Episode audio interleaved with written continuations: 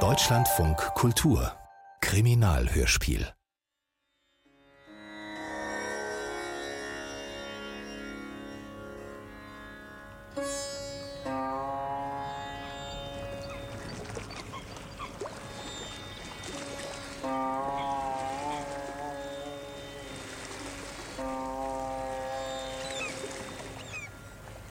Es war am frühen Morgen des 3. April 1905.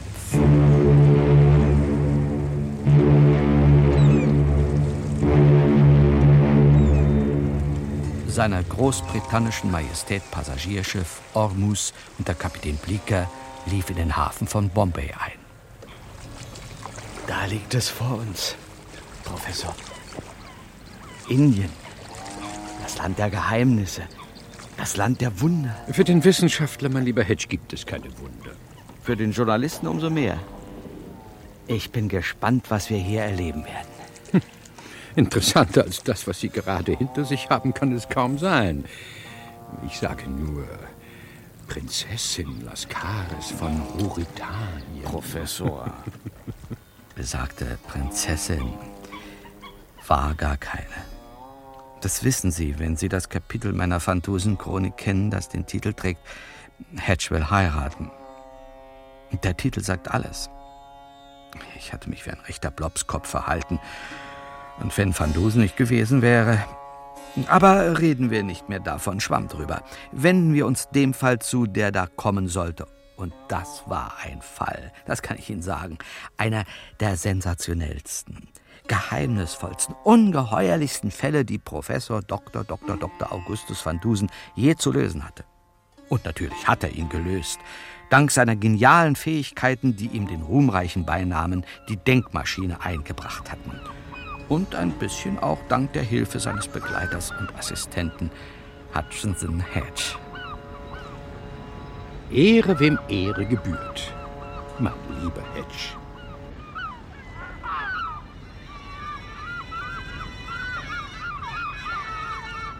Was ist das? Was ist was? Jene sowohl optisch als auch akustisch höchst ungewöhnliche Prozession, welche dort auf dem Quai aufmarschiert. Sehen Sie doch. Elefanten. In voller Kriegsbemalung. Lanzenreiter in knallbunten Uniformen. Und eine indische Musikkapelle. Nicht zu überhören. So habe ich mir Indien vorgestellt, Professor. Nur die Bayaderen fehlen, sonst ist alles da. Elefanten, grelle Farben, Turbane, Krummsäbel, exotische Musik. Wunderbar. Wie ich bereits vor kurzem zu bemerken mich veranlasst sah, mein lieber Hedge, hege ich eine berechtigte Aversion gegen das Wort Wunder in all seinen Erscheinungsformen. Sagen Sie doch lieber märchenhaft. Sind wir nicht im Ursprungsland der Geschichten aus Tausend und einer Nacht?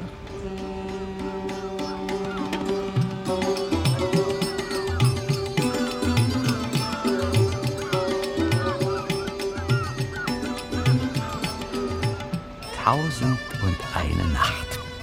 Das war das Stichwort. Das Abenteuer, das vor uns lag, glitzerte tatsächlich wie ein buntes orientalisches Märchen. Und es war so fantastisch, dass ich es nicht glauben würde, wenn ich es nicht selbst erlebt und mit eigenen Augen gesehen hätte.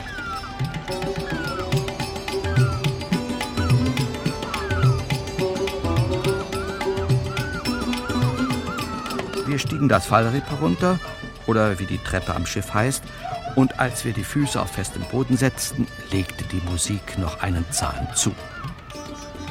Jetzt fühlten wir uns doch ein bisschen genervt und wollten gerade das Weite suchen bzw. ein Rikscha, als ein umfangreicher, vollbärtiger Inder in Turban und rotem Seidengewand die Hand hob. Die Musik brach ab.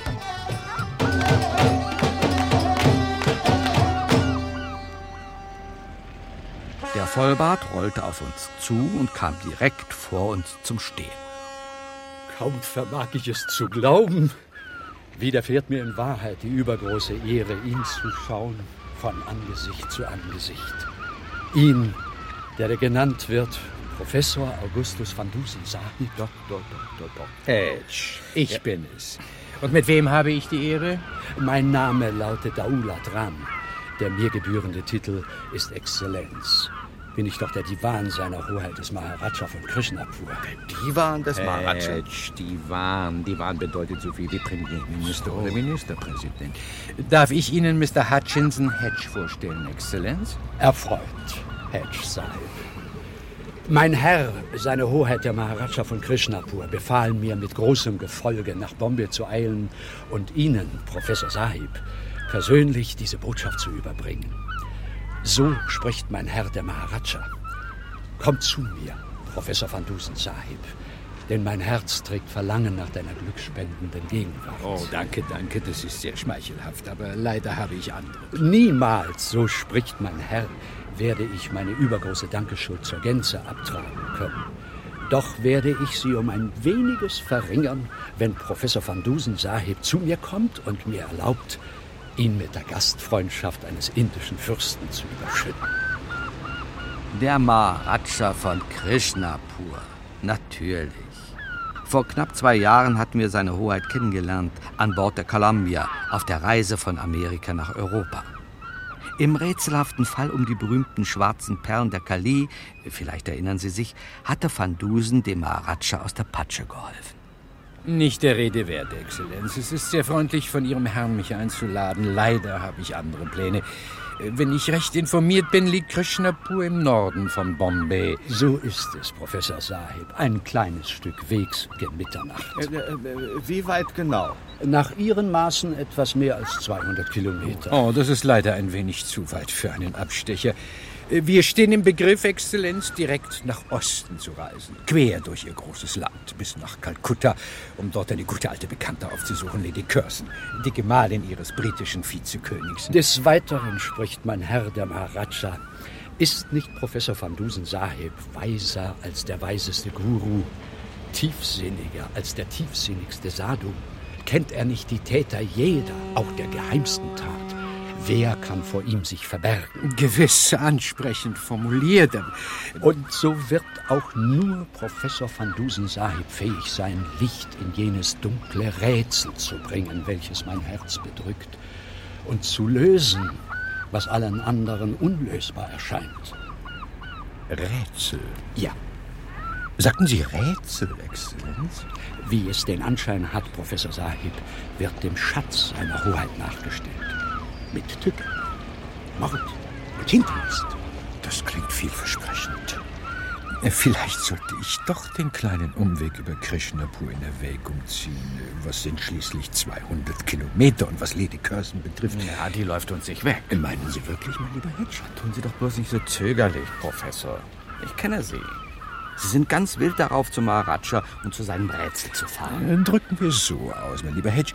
An einer Reise nach Krishnapur besteht ein gewisses Interesse meinerseits. Sie nehmen die Einladung an, Professor Sahib. Ja. Mein Herr, der Maharaja, wird außer sich sein vor Glückseligkeit. Bitte, meine Herren, bitte diesen Elefanten zu besteigen. E-, Elefanten besteigen? Die Gäste seiner Hoheit des Maharaja sollen auch reisen, wie seine Hoheit der Maharaja. Eigens für Sie, Professor Sahib, habe ich dies edle Tier unseren Staatselefanten Nummer 1 nach Bombay geführt. Ja, für Sie natürlich auch, Hedge Sahib.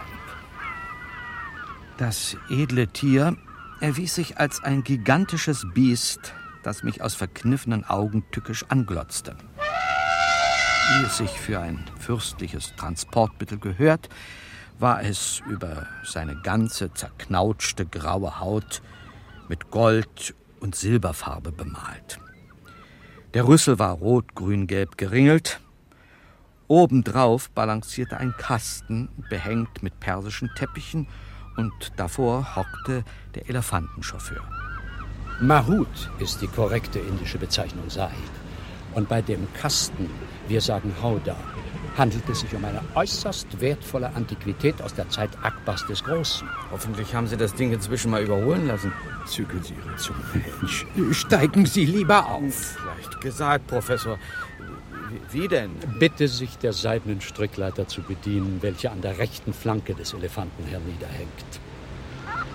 Ich verströmte nicht gerade Glücksgefühle, als ich gezerrt und geschoben von diversen Dienern an dem dicken Brocken hochkrabbelte. Aber wie ich immer sage, der Freund und Begleiter von Professor van Dusen muss Kummer gewöhnt sein. Der große Wissenschaftler und Kriminologe stieg nach. Desgleichen der Divan. Die Musikanten brachen in ein infernalisches Getöse aus. Wir setzten uns in Bewegung.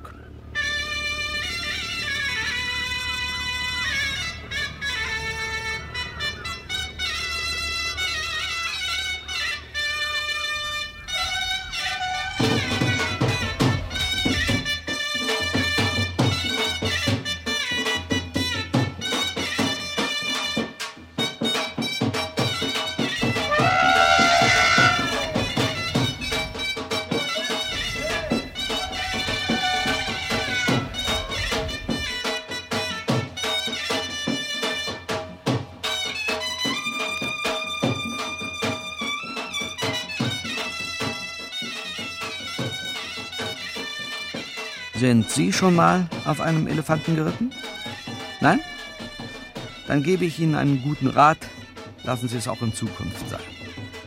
Das Vieh stampfte, ratterte und schwankte in jede mögliche Himmelsrichtung. Die Hauda rutschte hin und her, vor und zurück. Und das über 200 Kilometer.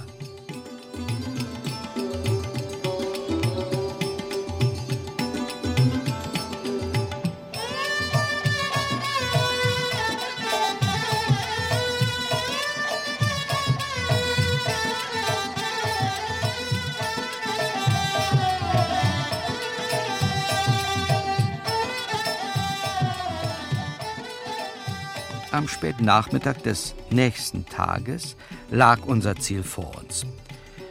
Ein chaotisches Durcheinander von Dächern, Türmen und Gassen am Ufer des Indischen Ozeans. Meine Herren, Krishnapur. Naja, malerisch sagt man wohl dazu. Und jenes interessante weiße Gebäude auf dem Felsen über dem Meer ist ohne Zweifel Das Schloss seiner Hoheit des Maharaja. Es trägt den Namen Lakshmi Vilas, Palast des Glücks. Sie meinen das Ding, das aussieht wie eine Hochzeitstorte? Oder äh, wie ein Tafelaufsatz aus Marzipan? Ja, ja. Ja, immerhin, groß ist es. In seinem Innern, Hedge Sahib, birgt es mehr denn tausend Räume. Respekt. Und wer macht die alle sauber? Die Frau Maharaja? Seine Hoheit der Maharaja besitzt, die gelegentlichen Konkubinen nicht mitgezählt, 144 Frauen. 144. Warum ausgerechnet 144? Weil seine Hoheit der Maharaja ein frommer Verehrer der heiligen Zahl 12 ist. Er besitzt zwölf Automobile, 48 Elefanten, 1200 Lanzenreiter. Und so weiter und so weiter im Dutzend billiger. Edge-Bemerkungen dieser Art mögen in journalistischen Kreisen New Yorks angebracht sein. Am Hof eines Maharaja sind sie höchst deplaciert. Merken Sie sich das. Zu Befehl, Sir. Mahut, ciao.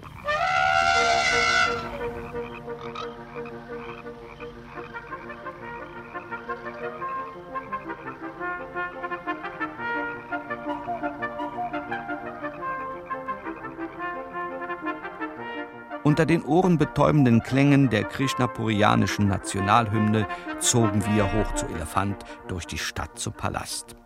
Hier hatten wir keine Sekunde Zeit, uns die Beine zu vertreten. Seine Hoheit wünschte uns auf der Stelle zu begrüßen, im Thronsaal.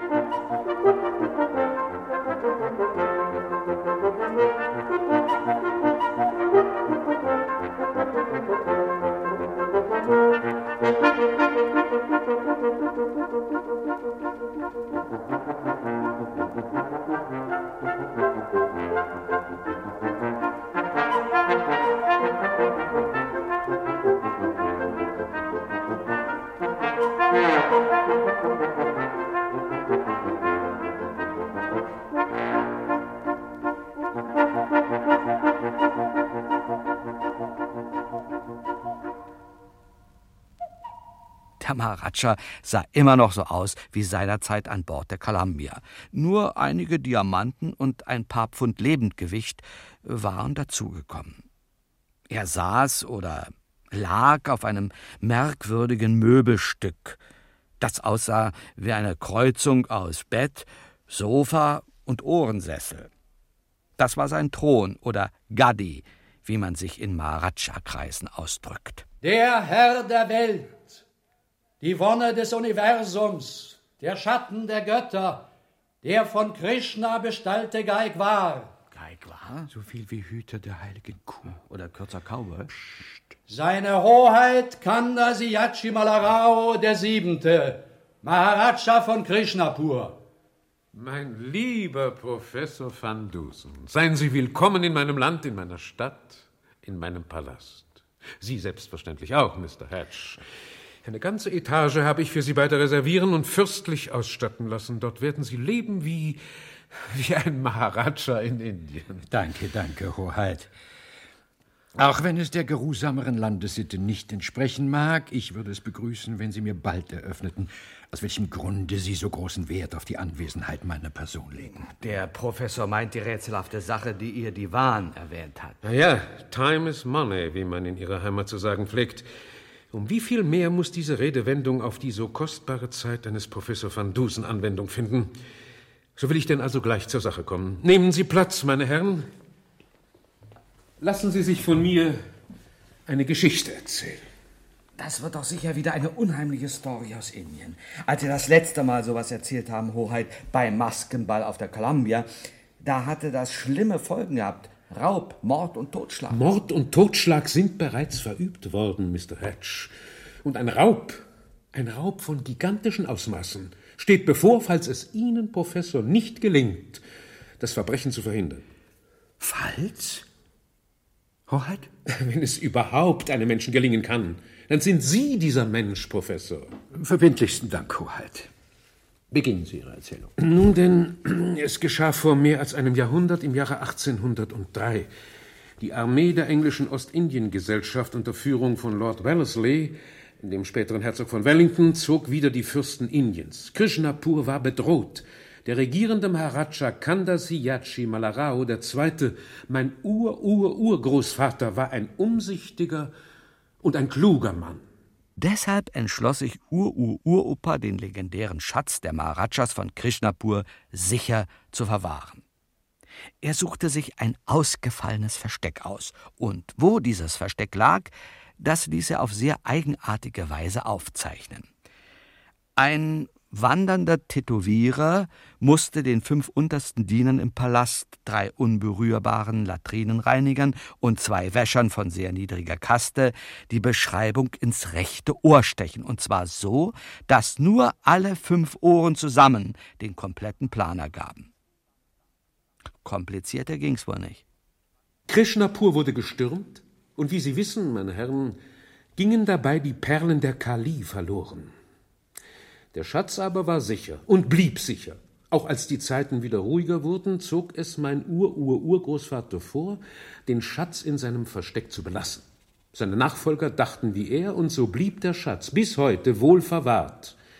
Eine, wenn Sie so wollen, finanzielle Reserve, derer wir Maharajas uns bedienen, wenn wir unerwartet einer größeren Summe bedürfen. Hm, gut und schön, aber wie ist denn der Plan bis heute weitergegeben worden? Ich meine, die fünf Herren mit den tätowierten Ohren von Anno 1803 äh, müssen doch mal gestorben sein. In einem solchen Fall, Mr. Hedge, wurde durch einen eigens zu diesem Zweck nach Krishnapur bestellten Tätowierer das jeweilige Textfragment auf das rechte Ohr des Erben in der Regel des ältesten Sohnes, in genauer Kopie tätowiert. Oh, raffiniert. Wie es scheint, nicht raffiniert genug.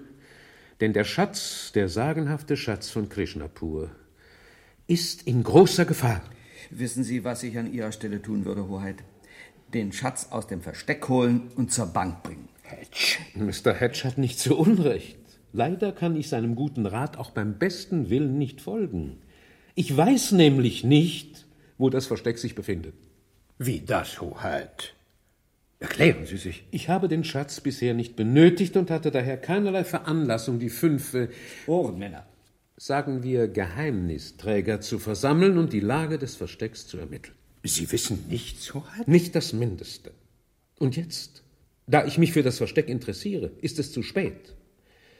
Zwei der fünf Geheimnisträger starben eines gewaltsamen Todes. Ermordet?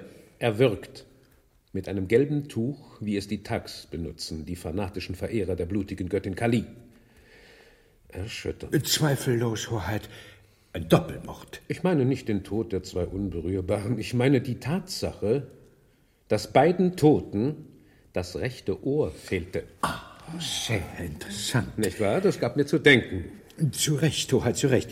Die Besitzer der tätowierten Ohren haben Sie doch wohl in Ihre Gedankengänge einbezogen. Hm, die können Sie außer Acht lassen, Professor. Es sind stumpfsinnige, ungebildete Menschen, die sicher nicht wissen, weshalb die Prozedur an ihnen ausgeführt wurde. Oh, kaum zu glauben, Hoheit. Wir sind in Indien, Professor, die Angehörigen unterer Kasten, ganz zu schweigen von Kastenlosen, Parias, Unberührbaren, sind es gewohnt, den Wünschen ihrer Oberen zu folgen. Nicht nur in Indien, Hoheit aber besonders in Indien, Mr. Hatch. Sie haben doch inzwischen die Tätowierungen auf den Ohren der drei Überlebenden kopieren lassen, Hoheit.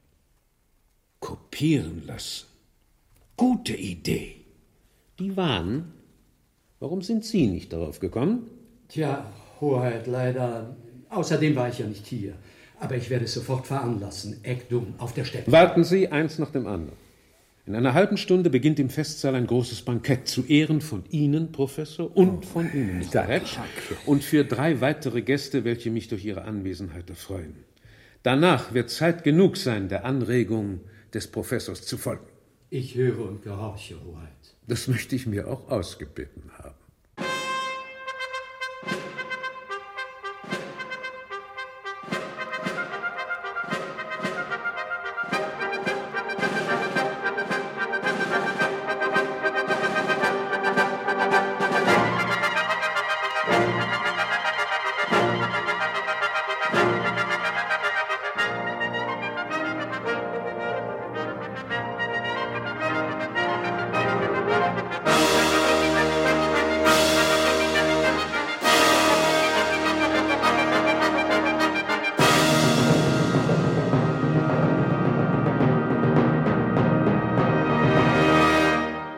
Stellen Sie sich die kostbarste und teuerste Einrichtung vor, die Ihnen einfällt. Nicht unbedingt die geschmackvollste.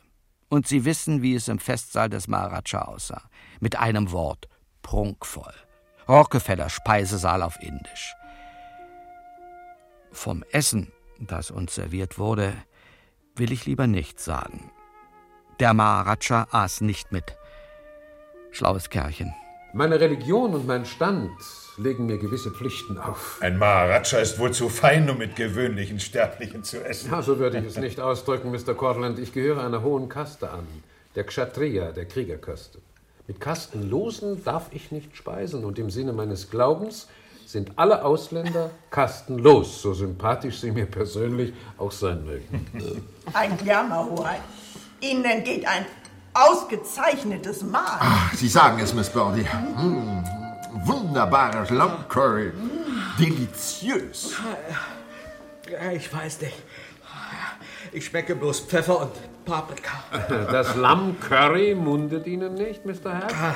Vielleicht möchten Sie lieber das Hühnercurry versuchen oder Spinatcurry oder unser Curry-Spezial. Danke, White, vielen Dank. Am liebsten hätte ich ein schönes Beefsteak Medium und einen doppelten Whisky. Mr. Hatch, Sie Frevel.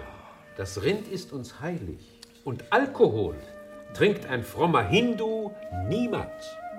Ich bin eben ein weltweit bekannter und geschätzter Spezialist im Fettnäpfchen treten. Alle sahen mich strafend an. Und das gibt mir Gelegenheit, Ihnen die Gäste beim fürstlichen Bankett einzeln vorzustellen. Den Maharaja und sein Divan kennen Sie schon und natürlich auch Van Dusen und meine Wenigkeit.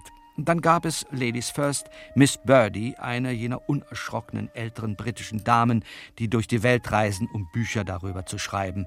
Im Damensattel über den Himalaya oder Weiße Frau unter Kannibalen. Dass Miss Birdie unerschrocken war, merkte man übrigens schon daran, wie sie ohne mit der Wimper zu zucken ihr Curry verputzte. Neben ihr saß Oberst Pennyfart Wissel, vollschlank, portweinnasig, schnauzbärtig, der politische Berater von Englands Gnaden und äh, die wirkliche Macht im Fürstentum Krishnapur.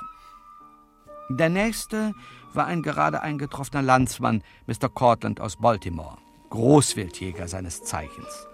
Und schließlich der Befehlshaber auf Indisch Chemadar, der Leibgarde des Maharaja, ein Sikh mit Turban und Vollbart, der die etwas lästige Angewohnheit hatte, langatmige Geschichten aus dem Burenkrieg zu erzählen, an dem er mit der Leibgarde teilgenommen hatte. Und dabei passierte eine merkwürdige Sache. Bei dem Gefecht ist nämlich einer unserer Pferdeknechte gefallen, ein unberührbarer äh, Gupta hieß er, glaube ich. Und sein jüngerer Bruder, der war auch Pferdeknecht bei uns, der schnitt dem Toten das rechte Ohr ab, äh, weil da irgendwelche Buchstaben drauf tätowiert waren, und legte es ein in Salzlake. Und später in Kapstadt ging er zu einem Tätowierer, hielt ihm das Ohr vor die Nase und der Tätowierer musste ihm auf sein rechtes Ohr genau dieselben Buchstaben tätowieren. Merkwürdig, was? Kuriose Geschichte, alter Knabe. Was es nicht alles gibt. Apropos merkwürdig. Auch mir ist mal was Merkwürdiges passiert in Patagonien auf der Jaguarjagd. Streifte ich da so mit meiner Büchse übers Buschfeld auf einen hohen Kopf zu. Mein Shemada redet zu viel, Professor. Der Bruder des gefallenen Paria ist einer der fünf Geheimnisträger mit dem tätowierten Ohr. In der Tat, nur sagen Sie nicht ist, Professor. Er war der Erste, der erwürgt und seines Ohres beraubt wurde. Was Sie nicht sagen. Zittern. Jaguar, flüsterte er. Da plötzlich sprang der Jaguar aus dem Gebüsch, er riss den Rachen auf, ein entsetzliches Brüllen erschütterte die Luft. Hilfe! Was ist denn? Hilfe! Mord! Oh, großmächtiger Maharaja Sahib, Mord! Wieder ein Mord in deinem geheiligten Palast! Wer? Wer wurde ermordet? Zum Glück nur einer deiner niedrigsten Diener, Hoheit. Ein Mann unterster Kaste, ein Dobi, ein Wäscher. Sein Name? Kanaya, Hoheit. Geheimnisträger Nummer drei, wie ich vermute. Er wird? Ja, Sahib. Und sein Ohr, sein rechtes Ohr, abgeschnitten. Aha. Warum wurde der Mann nicht bewacht, Hoheit? Ja, warum, Divan? Ich habe ausdrücklich befohlen. So ist es, Hoheit, und ich habe Ihren Befehl weitergegeben an unseren Bewachungsexperten. Den Mann von der Wach- und Schließgesellschaft. Hey. Was haben Sie zu sagen, Cemada? Allerhöchster Befehl wurde ausgeführt, Exzellenz. Habe den drei mir namhaft gemachten Personen je einen erfahrenen Wächter beigegeben. Naik Haidari! Haidari! Naik in der Leibgarde seiner Hoheit des Maharaja meldet sich zur Stelle, Chemana Sahib. Was ist geschehen? Erstatte Bericht. Der Naik oder Unteroffizier erzählt uns eine, wie ich fand, ganz und gar unglaubliche Geschichte. Demnach war der Ermordete im Palast unterwegs, um schmutzige Wäsche einzusammeln. Der Naik blieb hinter ihm, in gewisser Entfernung, weil er zu einer höheren Kaste gehörte und jeden Kontakt vermeiden wollte. Als der Wäscher in einen Raum ging, wartete der Wächter vor der Tür. Der Wäscher tauchte nicht wieder auf. Der Naik wurde unruhig, ging nachsehen und fand seinen Schutzbefohlenen tot vor. Erwürgt, mit einem gelben Tuch. Ein Ohr fehlte. Und was das Merkwürdigste war, der Raum ist nur zugänglich durch eine einzige Tür. Es gibt keine zweite Tür, kein Fenster, kein Versteck. Ich hatte die Tür ständig im Auge und habe den Mörder nicht gesehen. Unsichtbar? Eines des unsichtbaren Mörder. Erinnern Sie sich, Professor, vor ein paar Jahren in Piddletown? Mit Ihrer Erlaubnis, Hoheit, werde ich dem Tatort eine Inspektion Bitte, Professor, bitte. Gehen Sie voraus, nein. Hey, Sie kommen mit. Jo. Es war wirklich so, wie der Mann berichtet hatte. Keine Falltür, kein doppelter Boden. Auch der Professor fand nichts, obwohl er sich gründlich umsah. Was hatte ich gesagt? Tausend und eine Nacht. Recht interessant. Interessant? Ich würde eher sagen, seltsam, unheimlich. Ja, Sie, mein lieber Hedge. Sie können gehen, Naik. Zu Befehl, Sahib. Ähm, äh, gestatten Sie eine Frage, Sahib? Nur zu. Die weißen Herrschaften im Bankettsaal. Ja? Sind Sie alle Ehrengäste seiner Hoheit? Selbstverständlich. Warum fragen Sie? Oh, ähm, nichts weiter. Ich habe mich wohl geirrt. Naik Haidari meldet sich ab. Aha. Aha.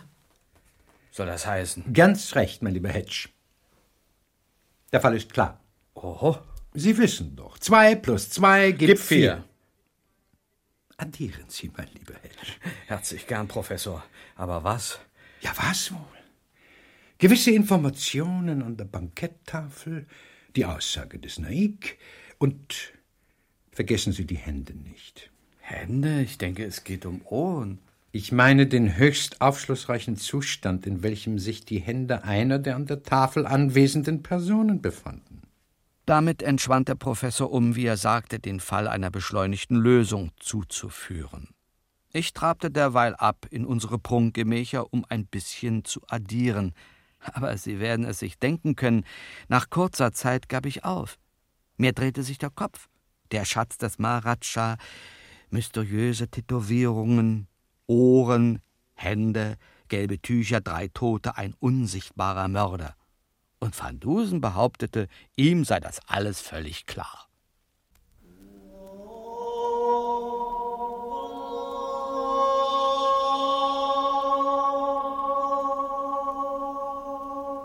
Den nächsten Morgen verbrachten wir in gesunder, frischer, leider ziemlich heißer Luft. Der Maharaja hatte Gäste und hohe Beamte zur Tigerjacht eingeladen. Es war wunderbar. Wir ritten wieder auf Staatselefanten, diesmal durch den Dschungel. Die versammelten Diener und Leibgardisten, die als Treiber fungierten, machten ein Mordspektakel. Miss Birdie erlegte zwei Tiger. Mr. Cortland, der Großwildjäger, schoss einen Treiber an und fiel vom Elefanten. Der Maharaja langweilte sich. Oberst Pennyfat Wissel trank des Öfteren aus einer Taschenflasche. Medizin, sagte er. Ich schoss auch mal. Aber daneben. Wahrscheinlich, weil ich beim Abdrücken die Augen zukniff. Wie gesagt, es war wunderbar. Darüber waren wir uns alle einig, als wir es uns nach der Jagd auf einer Lichtung bequem machten, um zu picknicken. Die Diener packten die Körbe aus und wir schlenderten ein bisschen herum. Sie sind mir ja ein toller Nimrod, Mr. Cortland.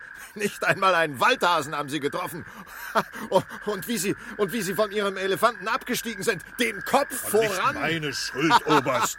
Die Tiger haben sich irregulär bewegt, absolut unweitmännisch. Ja, ja. Und mein Elefantenführer war ein ungeschickter Kaffer. Meine Herren, Was ist sehen denn? Sie! Unter dem Busch hier liegt eine Leiche. Eine Leiche? Was denn? Ja, Cortland, den haben Sie wohl auf dem Gewissen mit Ihren Schießkünsten. Na, erlauben Sie mal! Bitte machen Sie Platz, meine Herrschaften. Bitte. So. Nein, Mr. Cortland ist unschuldig. Der Mann wurde erwürgt. Und das rechte Ohr? Beide Ohren, mein lieber Hedge, befinden sich an ihren angestammten Plätzen. Ach, die Uniform, sagen Sie mal, Professor, das ist doch. Ganz recht, mein lieber Hedge. Haidari Naik der Leibgarde. Genau, dann weiß ich, was passiert ist, Professor. Wirklich? Ah, der Naik hat gestern den Wäscher umgebracht, uns ein Märchen erzählt und jetzt hat er Selbstmord begangen aus Reue. Indem er sich ein Tuch um den Hals legte und so lange fest zuzog, bis er tot war? Lächerlich. Nein, nein. Haidari ist das vierte Opfer des sogenannten unsichtbaren Mörders. Moment, aber. Aber der hat doch gar kein tätowiertes Ohr. So ist es. Der Naik gehörte nicht zu den fünf Geheimnisträgern. Und dennoch, auch er wurde getötet, weil jemand es auf den Schatz des Maharaja abgesehen hat. Was Van Dusen sagt, ist immer richtig, auch wenn es noch so unwahrscheinlich klingt. Der Maharaja ließ die Leiche wegschaffen. Das Picknick nahm seinen Anfang, aber es wurde kein fröhliches Jagdfrühstück wie vorgesehen. Der Mord warf einen dunklen Schatten über die Lichtung. Und als wir diskutierten und versuchten, eine Erklärung für die rätselhaften Ereignisse der letzten Tage zu finden, da redete der Professor, jawohl, Professor van Dusen, erstaunlich viel. Das eine kann ich Ihnen versichern, Hoheit, Miss Birdie, meine Herren, einen weiteren Mord wird es nicht geben. Ihr Wort in Gottes Ohr, Professor. Wieso meinen Sie? Nur noch zwei Personen waren gefährdet. Waren? So ist es, Miss Birdie. Jetzt sind die beiden außer Gefahr, da ich ihnen das abgenommen habe, was der Mörder sich anzueignen wünscht. Die Ohren? Nicht ganz. Ich habe kopiert, was auf ihren Ohren steht. Sie meinen, Professor Sahib, Sie haben Ihnen die Buchstaben vom rechten Ohr abgeschrieben? Sehr richtig, Exzellenz. Ich beherrsche sowohl die Marathi-Sprache als auch die dafür gebräuchliche Balbudi-Variante der indischen Devanagi-Schrift. Aber damit haben Sie erst zwei Fünftel des Textes. Offensichtlich wissen Sie recht genau, worum es geht, mein lieber Divan. Selbstverständlich, Professor Sahib. Ein guter Divan weiß alles. Mag sein, Exzellenz. Wer außer Ihnen ist noch im Besitz des Geheimnisses? Falls Sie damit den verborgenen Schatz von Krishnapur meinen, Professor, von der Geschichte hat doch alle Welt gehört. So. Und sind Sie auch darüber informiert, Miss Birdie, auf welche Weise das Versteck des Schatzes überliefert wird? Na, wieso? Oh, das weiß doch wohl nur der Maharaj. Äh, trifft dies zu, Hoheit? Sie allein? Ja, schon. Das heißt, an und für sich. Ich frage Sie alle, meine Herrschaften, wer außer seiner Hoheit und dem Divan weiß von den Tätowierungen auf den Ohren? Also, ich habe keine Ahnung, wovon Sie reden. Danke, Mr. Cortland. Jemadar? Äh, nun ja, Gerüchte, äh, wie das bei Hof so ist, Professor Sahib. Aha. Und Sie, Oberst Benifat, wissen? Ja, also, der Oberst weiß sozusagen Bescheid schon seit längerem. Wir haben nämlich zusammen studiert in Oxford. Und da hat er mir mal die ganze verrückte Geschichte beim Whisky erzählt. Hoheit, was muss ich hören? Ich dachte, ein frommer Hindu trinkt niemals Alkohol. Gewiss, das ist schon richtig, im Prinzip. Aber es gibt Ausnahmen für Maharajas und dergleichen. Wollen Sie mich etwa verdächtigen, Professor? Absurd! Mit gleichem Recht könnten Sie den Maharaja beschuldigen. Grundsätzlich, mein lieber Oberst, ist jeder verdächtig. Oh. Aber seine Hoheit, der Maharaja, wird ja wohl kaum einem Schatz nachstellen, welchen er bereits besitzt. Ganz abgesehen davon, dass er, wie die Geschichte von den Perlen der Kali beweist, ein starkes Traditionsbewusstsein sein eigen nennt. Als Angehöriger der Kriegerkaste hätte er niemals einen Paria angerührt. Diesen Entlastungsgrund kann ich auch für mich geltend machen, Professor Sahib. Ich bin Brahmane ich nehme es zur Kenntnis, Exzellenz. Zurück zum Schatz, beziehungsweise zu seinem Versteck. Leider scheint seine Lage niemandem bekannt zu sein, nicht einmal seiner Hoheit. Da mir aber gewisse Hinweise zur Verfügung stehen. Die Buchstaben, die Sie von den Ohren der zwei Überlebenden abgeschrieben haben, Professor Sahib. Ja, Exzellenz. Ich weiß, es wird ein schwieriges, vielleicht gar ein unmögliches Unterfangen sein, daraus den vollständigen Text zu erschließen, aber ich will mich dieser Aufgabe stellen. Den heutigen Abend gedenke ich dem Versuch einer Textrekonstruktion zu widmen. Sie haben die Aufzeichnungen bei sich, Professor Sahib? Nein, Jimada. Sie liegen in meinen Räumen. Auf dem Schreibtisch. Eine Frage, Jimada. Der Naik, der Leibgarde. Den wir vorhin tot gefunden haben? Eben der. War er mit Ihnen in Südafrika? Ja, Professor Sahib. Danke, Jimada. Keine weiteren Fragen. Während die anderen bald darauf in den Palast zurückkehrten, bestand der Professor darauf, mit mir noch etwas im Dschungel spazieren zu gehen. Als wir nach etwa einer Stunde unsere Fürstenetage betraten, musste er feststellen, dass die Papiere mit seiner Abschrift von den zwei Ohren nicht mehr auf dem Schreibtisch lagen. Sie waren geklaut. Das hatte er nun davon. Sehr richtig, mein lieber Hedge, das habe ich nun davon. Und das wollte ich davon auch haben. Die Falle ist gestellt, sehr schön. Sehr, sehr schön. Leider auch sehr, sehr unklar, Professor. Was für eine Falle? Für wen? Wozu? Mein lieber Hedge, ich habe zu tun. Vielleicht gehen Sie noch ein wenig spazieren. Oh, bei der Hitze. Und wo draußen ein Mörder mit dem Würgetuch herumgeistert, besten Dank. Dann legen Sie sich aufs Ohr. Aufs Tätowierte? Aber was auch immer Sie tun, stören Sie mich bitte nicht. Bedarf der Ruhe und der Konzentration. Während der Professor geheimnisvolle Dinge trieb, zuerst allein und dann, wie ich später hörte, mit dem Hoffotografen des Maharaja, legte ich mich brav aufs Ohr.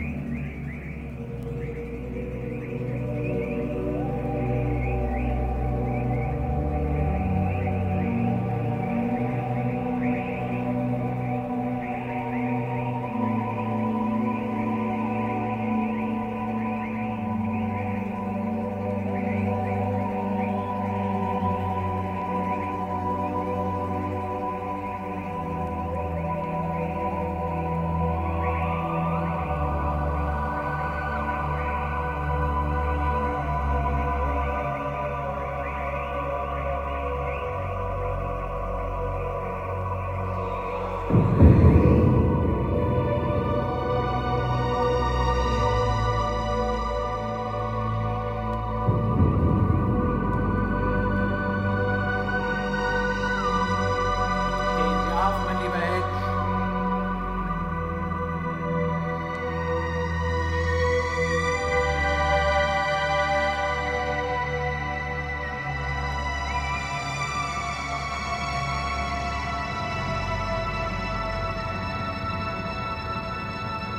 Sie auf, mein lieber Hedge.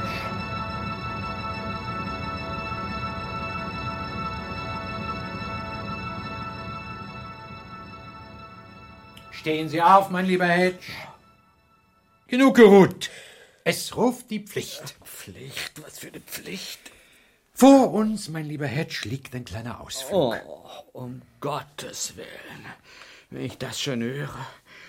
Wo haben wir nicht schon überall kleine Ausflüge gemacht? Über dem schottischen Hochland, in den Kloaken von Paris, im Tal der Könige am Nil, unter dem finnischen Meerbusen, zu einem Spukschloss in in den den Pyrenäen. Und was ist jedes Mal rausgekommen? Nichts als Quälerei und Lebensgefahr. Von unerfreulichen Begleiterscheinungen wie See- oder Luftkrankheit ganz zu schweigen. Wissen Sie was, Professor? Ich trete in Streik. Stellen Sie sich nicht an, Hedge. Kommen Sie schon. Die elektrische Handlampe nicht vergessen. Und den Revolver, ich weiß Bescheid. Sehr gut, mein lieber Hedge.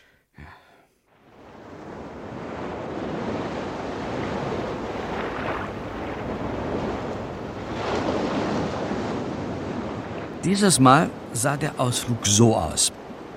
Wir fuhren mit dem Maharaja und ein paar kräftigen Typen von der Leibgarde in deren Hoheit Staatsjacht aufs Meer hinaus, durch den Golf von Cambay, zu einer kleinen Insel im Perim-Archipel.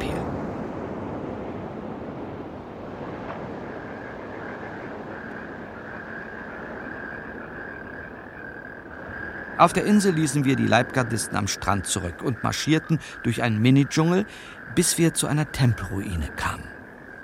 Der alte Krishna-Tempel, Professor. Ausgezeichnet, Hoheit.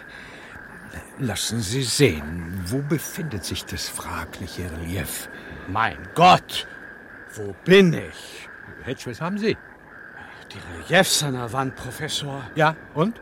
Sowas dürfte bei uns nur unter Ausschluss der Öffentlichkeit gezeigt werden. Wenn überhaupt. Nur vor erwachsenem Publikum. Männlichen Geschlechts. Und hier ist das ein Tempelschmuck. Unglaublich. Andere Länder, andere Sitten, Mr. Hedge. Wir Inder sehen in Sexualität und Prokreation göttliche Kräfte und scheuen uns nicht, dies darzustellen. Hier, Hoheit.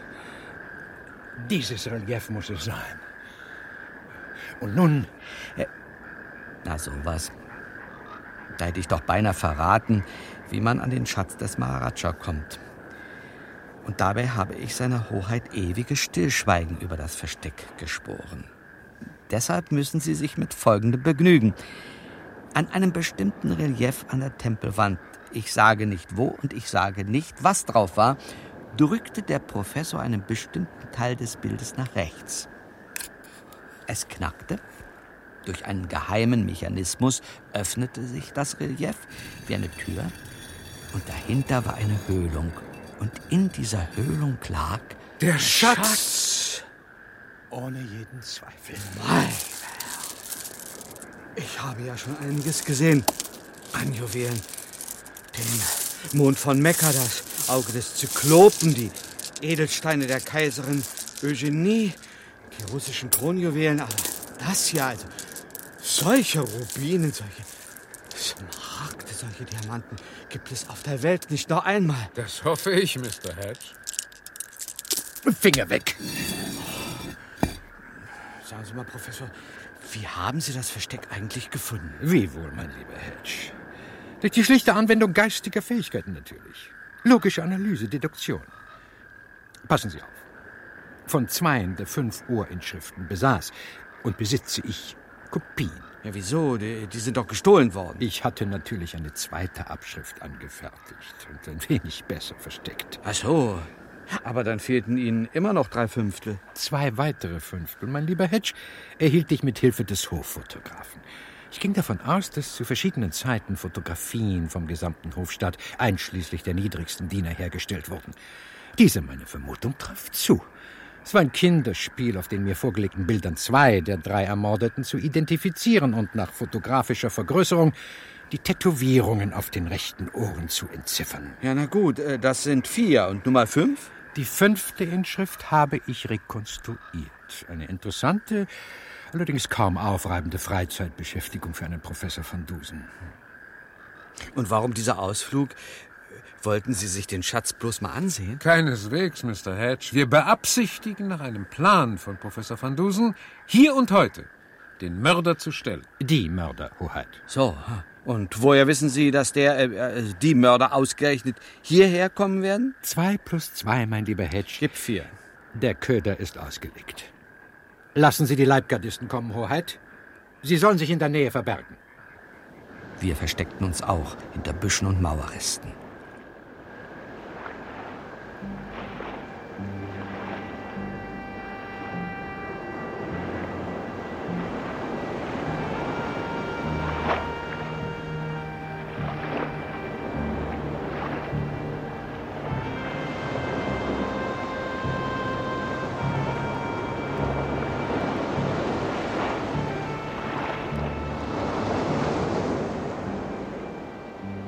Nacht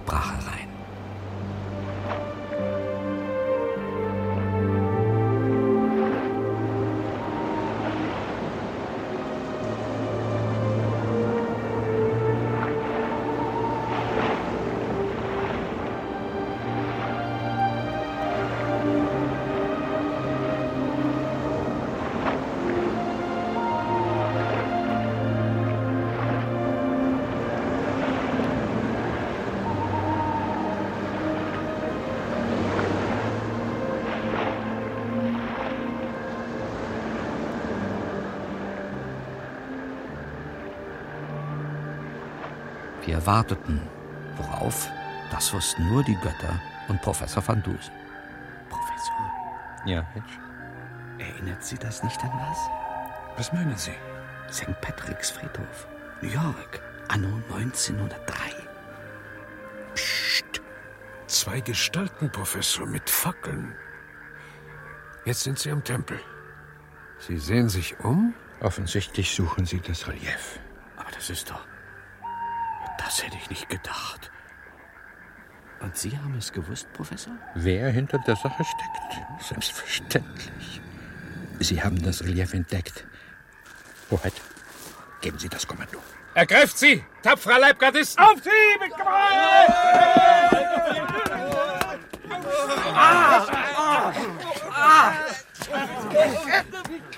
Hier, hier liegen sie gefesselt zu ihren Füßen, Hoheit. Die Hunde, die Mörder, die Aasgeier, die es gewagt haben, ihre unreinen Klauen nach ihren Schätzen auszustrecken.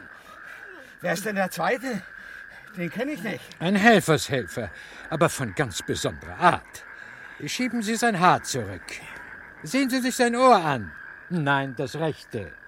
Da sind Tätowierungen drauf.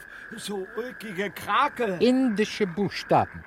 Da muss der Kerl einer der beiden überlebenden Geheimnisträger sein. Sie ehren, mein lieber Hedge, dieser Kerl, wie Sie ihn nennen, übrigens ein unberührbarer, ein Paria, ist Mordopfer Nummer eins. Aber, äh, aber der ist doch gar nicht tot. Gut beobachtet, mein lieber Hedge. An seiner Stelle und durch seine Hand starb ein anderer Paria. Nichts, mein lieber Hedge, entstellt dein Gesicht mehr als der Tod durch Erwürgen. Ja, aber. Geduld, Geduld, mein lieber Hedge. Es ist, äh, es ist schon sehr spät. Morgen wird Ihnen wie auch den anderen Herrschaften umfassende Aufklärung zuteil werden. Stellen Sie sich nach dem Frühstück in meinen Räumen ein, Hoheit. Bringen Sie sowohl Ihre Gäste und hohen Hofbeamten wie auch diese beiden Gefangenen mit.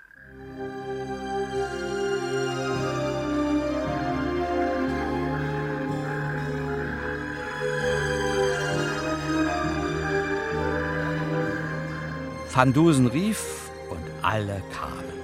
Seine Hoheit der Maharaja, der Divan, der Chemadar, Miss Birdie, Oberst Pennyfart Whistle, Mr. Cortland, diverse Diener und Gardisten. Als alle ihren Platz gefunden hatten, stand der Professor auf und legte los mit seiner allseits beliebten, abschließenden Aufklärungsarie. Miss Birdie? Hoheit? Meine Herren, die Lösung des Rätsels vom Schatz des Maharaja und vom unsichtbaren Würger liegt nicht hier, nicht in Krishnapur, nicht in Indien. Sie liegt in Südafrika. Und sie liegt bereits einige Jahre zurück. Auf Befehl Englands griff damals die Leibgarde seiner Hoheit unter ihrem tapferen Jemadar in den Burenkrieg. Dabei geschah es, dass, wie wir vorgestern bei Tische hörten, ein Unberührbarer getötet wurde. Einer der fünf, die auf ihren rechten Ohren jeweils fragmentarische Hinweise auf das Versteck des Schatzes von Krishnapur trugen. Ein Bruder des Toten, welcher sich ebenfalls in Südafrika aufhielt, ging, wie es die Tradition seiner Familie vorschrieb, mit dem konservierten Ohr zu einem Tätowierer in Kapstadt. Dieser Tätowierer nun war ein neugieriger Mensch. Er fragte nach Sinn und Zweck der Zeichen. Und der Bruder, wie hieß er übrigens? Sag deinen Namen, kastenloser Hund. Gopal heiße ich. Und wenn ich ein Hund bin, dann habe ich gezeigt, dass ich beißen kann. Gopal, aufgeweckt und wie zu vermuten rebellisch gesinnt, erzählte vom Schatz und von den fünf Dienern, die sein Geheimnis mit ihren Ohren hüteten. Der Tätowierer war nicht nur neu, sondern auch habgierig. Und er war nicht dumm, wie auch Gopal nicht dumm war. Beide zusammen entwickelten einen Plan, sich den Schatz des Maharaja anzueignen. Einige Jahre vergingen, dann war der Tätowierer bereit, unter falschem Namen, mit falscher Vorgeschichte, am Hof zu Krishnapur aufzutreten. Kurz vorher ließ er seinem Partner Gopal ein Signal zukommen. Und dieser begann, wie beide es seinerzeit verabredet hatten, mit einer Serie von Morden. Als erstes erwürgte er irgendeinen Unberührbaren, der ihm selbst ähnlich sah, und schnitt ihm das rechte Ohr ab. Man hielt den Toten für Gopal. Und als kurz darauf ein wirklicher Geheimnisträger ermordet und des rechten Ohres beraubt wurde, ahnte der Maharaja, dass man es auf seinen Schatz abgesehen hatte. Er schickte seinen Divan aus, um den einzigen Menschen holen zu lassen, der in der Lage war, den geplanten Raub zu verhindern. Professor Dr. Dr. Dr. Augustus van Dusen, die Denkmaschine. Wen sonst, Hoheit? Fast gleichzeitig mit mir und meinem Freund, Mr. Hatchison natürlich, traf der Tätowierer aus Kapstadt in Krishnapur ein. Ihn zu demaskieren erwies sich als mühelose, nahezu lächerlich einfache Angelegenheit. Schon bei unserem ersten Zusammentreffen an der Banketttafel wusste ich, nachdem ich die Geschichte des Jemada angehört hatte, ganz genau, woran ich mit einem ihrer Gäste war, Hoheit. Einem Gast, der sich als amerikanischer Großwildjäger ausgab, obgleich er von der Jagd nichts verstand und obgleich seine Redeweise recht unamerikanisch war, wohl aber ausgesprochen südafrikanische Begriffe benutzte, Begriffe wie Kopp, Feld, Kaffer. Und als ich dann noch feststellte, dass der angebliche Mr. Cortland aus Baltimore auffällig dunkelblau gefärbte Fingerspitzen sein eigen nannte, Fingerspitzen, wie sie ein Tätowierer besitzt, welcher bekanntlich chinesische Tusche mit der Hand in zerstochener Haut zu reiben pflegt, als ich das feststellte, war endgültig klar, um wen es sich bei Mr. Cortland in Wahrheit handelte. Und wie kamen Sie auf diesen, äh, äh, diesen Gopal, Professor? Oh, das liegt doch gleichfalls auf der Hand, mein lieber Oberst. Cortland, ich will ihn weiterhin so nennen, Cortland musste einen Helfer haben. Zwei Morde waren vor seinem Eintreffen bei Hof begangen worden. Der dritte Mord geschah, während er mit uns im Festsaal weilte. Wer war der Helfer? Fraglos ein Pari, ein Kastenloser, ein Unberührbarer. Und in diesem Falle. Moment, Professor, das müssen Sie uns erklären. Wieso ein Unberührbarer? Das wissen Sie nicht? Nein, nein, nein. nein. Aber meine Herrschaften, unsichtbare Mörder sind eine wissenschaftliche Unmöglichkeit. Auch im geheimnisvollen Indien. Der Unsichtbare konnte nur ein Mensch sein, den etwa der Naik der Leibgarde so wenig zur Kenntnis nahm, dass er ihn buchstäblich nicht bemerkte. Wen nimmt ein Inder von hoher Kaste, ein Krieger, nicht wahr? Natürlich einen Kastenlosen. Welcher Kastenlose, so war nunmehr zu fragen, spielte in der Geschichte eine auffällige Rolle? Antwort Gopal, der Pferdeknecht, der in Südafrika gewesen war. Aber der wurde doch ermordet. Wirklich? Der Rest, meine Herrschaften, der Rest äh, ist Schweigen. Sie sollten schweigen, mein lieber Hedge, wenn Sie nichts Intelligenteres beizutragen haben. Der Rest war problemlos. Ich stellte den Tätern eine Falle, indem ich dafür sorgte, dass sie das Versteck des Schatzes erfuhren. Und dort brauchten sie nur noch in Empfang genommen zu werden. Ja, und der Naik?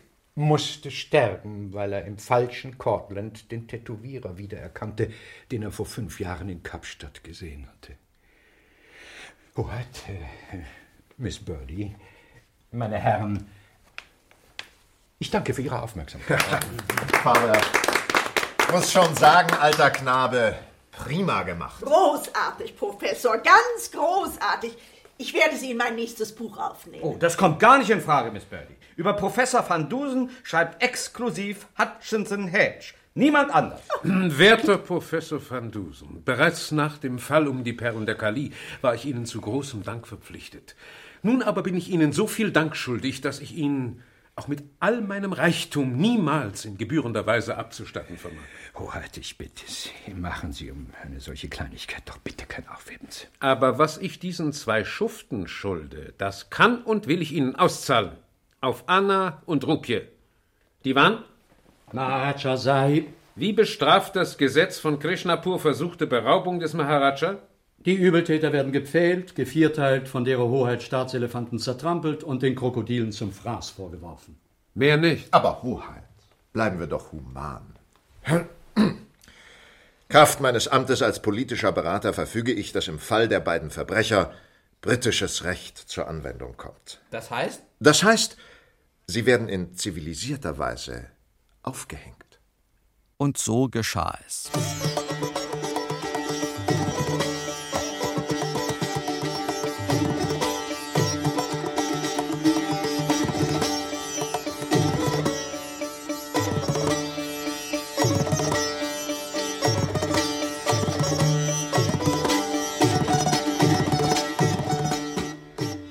Professor van Dusen aber, der große Amateurkriminologe und natürlich auch sein tüchtiger Assistent, kriegten beide einen Orden, die heilige Kuh von Krishnapur am Bande, mit Diamanten und Rubinen.